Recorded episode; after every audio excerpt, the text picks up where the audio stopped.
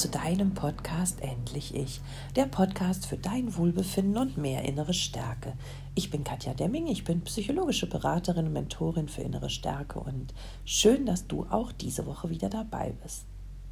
Ich könnte jetzt mit dieser Podcast-Folge den kürzesten Podcast ever machen, denn ich werde so oft von Klientinnen und Klienten gefragt, Hilfe, Hilfe, bin ich nicht der Narzisst in der Beziehung. In diesem Fall könnte ich den Podcast damit beenden, indem ich nur noch sage, nein, du bist es nicht. damit ist alles gesagt und die Wahrheit ist da. Warum bist du nicht der Narzisst oder die Narzisstin in dieser Beziehung? Weil du es reflektierst, weil du selber dich in Frage stellst, weil du selber schaust, könnte es sein, zeige ich diese, ähm, weise ich diese Merkmale auf, benehme ich manchmal schon mich genauso wie ein Narzisst? Und all diese Fragen, das kann ich dir versichern, stellt sich ein Narzisst nicht. Deshalb, nein, du bist nicht der Narzisst oder die Narzisstin in deiner Beziehung. Aber warum fühlen sich so viele so? So oft denken Frauen und Männer, dass sie eben der Störfaktor sind. Und woran liegt das? Weil der Narzisst Projektion betreibt. Narzissten sind nicht gut im Selbstreflektieren, im selber Wahrnehmen, Einsichten zu bekommen. Und sie stellen sich meistens erst gar nicht selbst in Frage, weil sie viel zu viel Ängste in sich tragen, dass da etwas Schlechtes hochkommen würde. Also spalten sie genau diese Dinge ab und projizieren sie auf dich. Und somit bekommst du das Gefühl, dass du all diese Eigenschaften in dir trägst und denkst, du bist der Narzisst. Dabei bist du nur die Projektionsfläche der, ja, wie soll ich sagen, Schwächen, der Persönlichkeitsstörungen des Narzissten oder der Narzisstin. Und so wirft dir natürlich auch ein Narzisst vor, dass du krank bist und in Therapie gehen musst. So wirft dir natürlich auch ein Narzisst vor, dass du fremd gehst, obwohl er selber es tut. Er misstraut dir, obwohl er das gar nicht müsste, weil er selber, weil man ihm selber nicht vertrauen kann. Er wirft dir vor, dass du lügst, dass du betrügst. Dabei macht er das selber. Findet es nicht gut, darf nicht an seiner weißen Weste kleben bleiben und somit spaltet er auch diese schlechte Eigenschaft ab und projiziert sie auf dich. Und wir oder du als Gegenüber, als selbstreflektierter Empath, du fängst noch an zu analysieren, wie kommt er darauf? Wie kommt sie darauf, dass ich sie ihn betrügen könnte?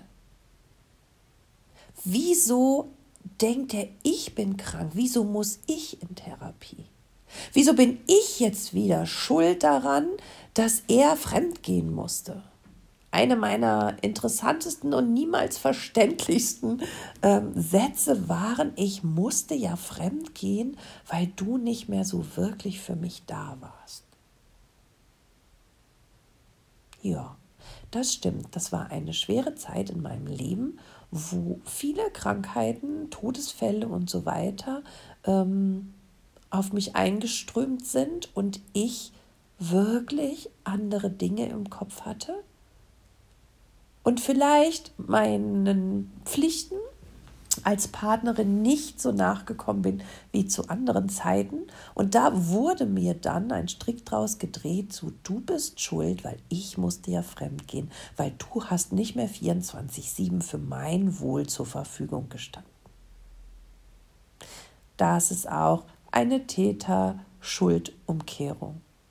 Ja, der Partner geht fremd und trägt damit wenn man sich darauf geeinigt hat, eine monogame, treue Beziehung zu führen, die Verantwortung dafür, dass er eine Bindungsverletzung eingegangen ist zu seiner Partnerin.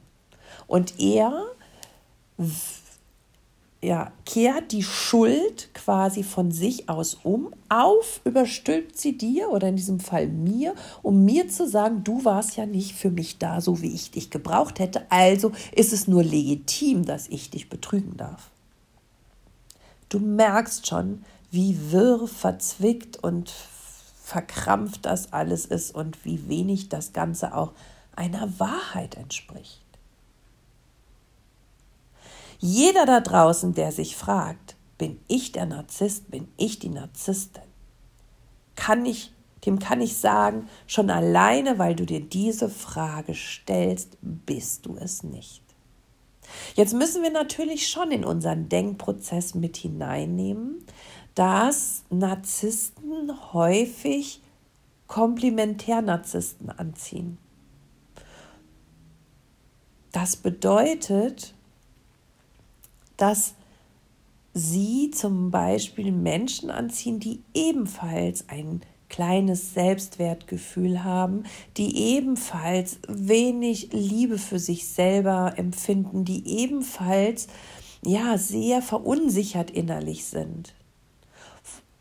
Der Narzisst versucht das mit seiner Grandiosität zu überspielen und mit seinem überhöhten Selbstwertgefühl sich zu tarnen oder sein niedriges Selbstwertgefühl Gefühl zu tarnen. Der Komplementärnarzisst versucht sich eben mit Dingen zu schmücken, die ihn aufwerten. In diesem Fall vielleicht der sehr nach außen hin selbstbewusst wirkende Narzisst, der eben genau das hat, was du nicht fühlst. Und du denkst dir, ich vielleicht innerlich, ich bin nichts wert, aber wenn der Mensch mich liebt, dann bin ich doch etwas Besonderes, dann bin ich wer, dann muss ich doch wertvoll sein.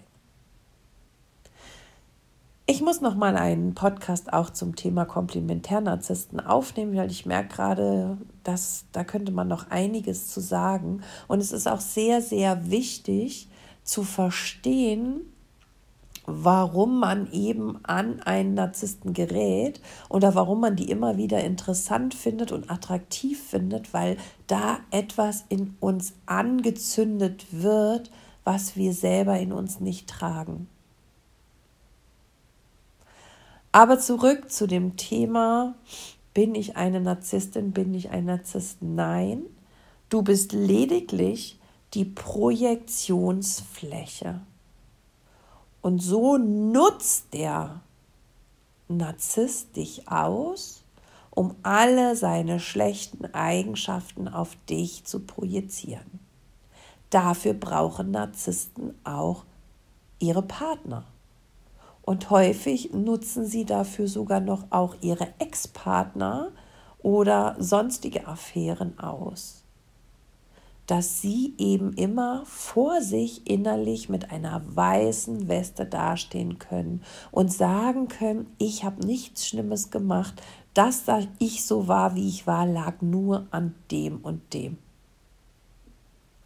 Und eben weil die Gegenüber das gewohnt sind, vielleicht schon aus der Kindheit, haben die Eltern immer gesagt, du bist schuld, dass ich jetzt Kopfschmerzen habe, ja, oder dass es mir nicht gut geht oder dass du dich nicht um die Geschwister gekümmert hast oder was weiß ich. Und da, oder dass sie es einfach nur aus der jahrelangen Beziehung gewohnt sind, dass sie immer die Schuld bekommen haben, dass sie nie was richtig gemacht haben, dass sie ja eben immer die Verlierer sind Deshalb nehmen sie das auch einfach ganz normal hin, weil sie da wissen, dass sie so sind, weil sie es nicht anders kennen und es wahrscheinlich sogar niemals in Frage stellen. Das solltest du aber. Du solltest dich immer und unbedingt in Frage stellen. Und auch hier nimm dir heute ein Stück Papier und schreibe auf, was der Narzisst dir vorwirft oder was er dir empfiehlt, wenn er zum Beispiel sagt, geh in Therapie oder was weiß ich. Ne? Und dann schau einfach mal, prüfe all das Aufgeschriebene danach oder darauf hin, ob du denkst, dass das der Narzisst alles gebrauchen könnte. und dass das viel mehr auf den Narzissten als auf dich zutrifft. Und dann kannst du dich von all diesen Vorwürfen befreien, die auf deinem Zettel stehen, weil du weißt, dass du nur als seine Projektionsfläche gedient hast. Eigentlich ist es doch ganz leicht, oder? Man muss es nur irgendwie verstehen und man muss ja sich auskennen. Wissen ist immer das Beste, was dich bei toxischen Beziehungen und narzisstischen Menschen voranbringt. Wenn du den Durchblick hast, wer wie tickt und warum er so tickt und was eben, ja, für was er dich alles missbraucht, dann verstehst du vielleicht, dass du gar nicht so schlecht bist, wie er dich immer macht. Und wenn deine Selbstzweifel dann gehen und dein Selbstwertgefühl zu dir zurückkehrt, dann bist du irgendwann auch stark genug zu sagen, das lasse ich nicht länger mit mir machen. Leider ist es ja oftmals so, dass die Narzissten ganze Arbeit geleistet haben und ja, die Partner einfach nicht in der Lage sind zu gehen, weil sie sich so schwach, so kraftlos, so ausgesogen fühlen, dass sie sagen, ich kann nicht alleine sein, ich kann nicht mich freikämpfen, ich brauche seine Sicherheit und er hat irgendwie die Geborgenheit und das Gefühl, dass jemand da ist. Oder sie haben einfach Angst vor der vor der Trennung, weil der Narzisst dann vielleicht bösartig wird. Insbesondere wenn Kinder im Spiel sind. Denn die müsste man ihm ja alle 14 Tage dann oder immer mal wieder überlassen. Dennoch ist dein Leben viel zu schade und viel zu kurz, als dass du es an einen toxischen Menschen verschwendest. Und deshalb möchte ich dich nochmal motivieren, wenn du raus willst aus dieser missbräuchlichen Beziehung, wenn du deine, ja, deinen emotionalen Missbrauch nicht länger ertragen kannst, weil er dich vielleicht schon ja, symptomatisch krank gemacht hast und du weiß ich nicht, Bandscheibenvorfall, Magenschleimhautentzündung, ständige Kopfschmerzen, ständige Nackenverspannungen hast, dann möchte ich dir gerne mein Release-Programm ans Herz legen. Das hilft dir und begleitet dich durch die Zeit der Trennung. Erst klärt es dich auf, dann macht es dich stark, dann begleitet es dich durch die Trennung und zum Schluss darfst du dann heilen. So ist es konzipiert mit 24 Videos, mit 24 Meditationen und mit einem selbstreflektierenden Buch. Gerne begleite ich dich auch durch diese Zeit, während du das Programm machst mit einem persönlichen Coaching. Schau auf meiner Seite nach unter www.katjademming.com. Dort findest du das unter Online-Kursen, das Release-Programm. Und genau, schau einfach rein. Und ich denke, dass dir das sehr helfen wird. Wenn du ein bisschen mehr von mir wissen möchtest oder ein paar gute Gedanken am Tag mitbekommen möchtest, folge mir sehr gerne auf Instagram oder Facebook. Du findest mich dort unter katjademming.lifecoach. In diesem Sinne möchte ich, dass du dir an allen Ecken und Enden dein Wissen holst, denn Wissen stärkt dich. Und dann schaffst du es irgendwann wieder dein freies und selbstbestimmtes Leben zu führen.